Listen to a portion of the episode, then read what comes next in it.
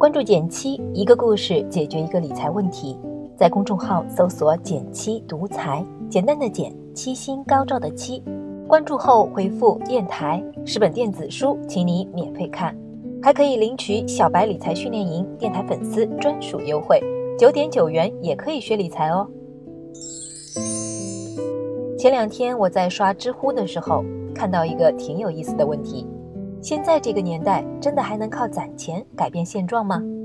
第二天跟同事们聊起这个话题，发现对于攒钱这回事儿，大家有两种旗帜鲜明的观点：一种认为老老实实存钱才能一点点买房买车，慢慢变得有钱；另一种则认为及时行乐最重要，物价这么高，存钱意义不大。其实以前的我也感到困惑。辛苦一年存的钱还不够买一平米的房，攒钱的意义究竟在哪里呢？关于这个问题，你是怎么想的呢？欢迎点赞留言和我交流，大家的留言我都会看哦。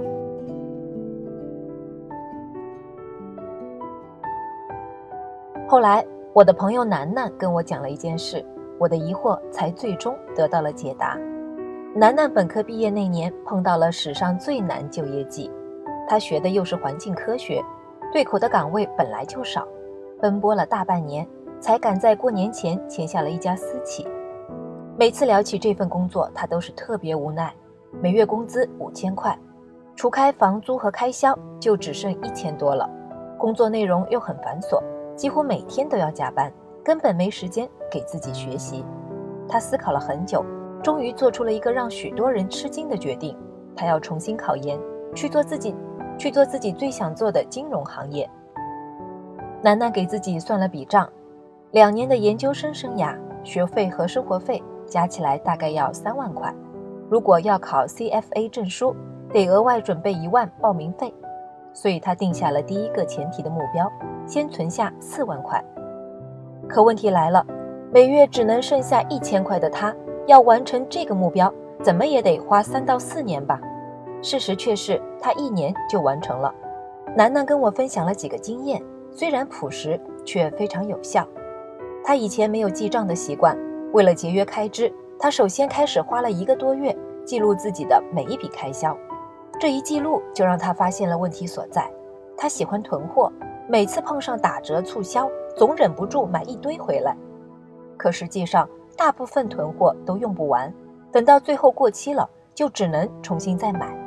意识到问题后，他做了一个决定，他把淘宝卸载了，等想到什么必需品要买的时候再下载，买完马上卸载，这样下来他一个月能多存一千多块钱。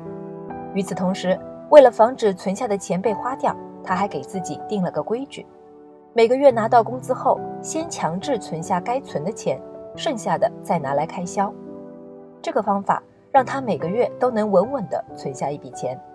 除此之外，有了更明确的目标，他还把目光放在了开源上。他开始利用周末的时间接了不少兼职。他搜集了一批公众号的联系方式，不断给他们投稿写文章。平均算下来，每个月能挣到一千多块钱稿费。开源加节流，他攒钱的速度就快了很多。也许你会说，方法也没什么特别的呀。但存钱真的能改变现状吗？楠楠的回答是：真的能。这不仅仅是几万块能买什么的问题，攒钱后一系列蝴蝶效应产生了。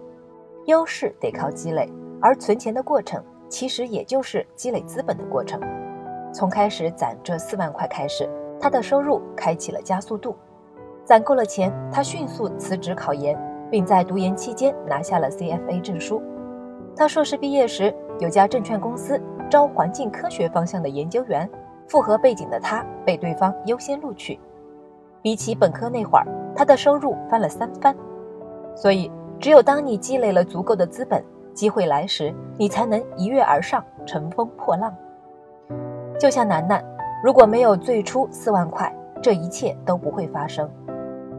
蔡康永有句名言：十八岁觉得英文难，放弃英文；二十八岁出现一个很棒但要会英文的工作，你只好说。我不会。人生前期越嫌麻烦，越懒得学，后来就越可能错过让你动心的人和事，错过新风景。这话放在这里其实也是成立的。现在的楠楠对生活很是满意，工作是自己喜欢的，收入不错，前景也不错，但她依然在努力存钱，她还有更多想做的事。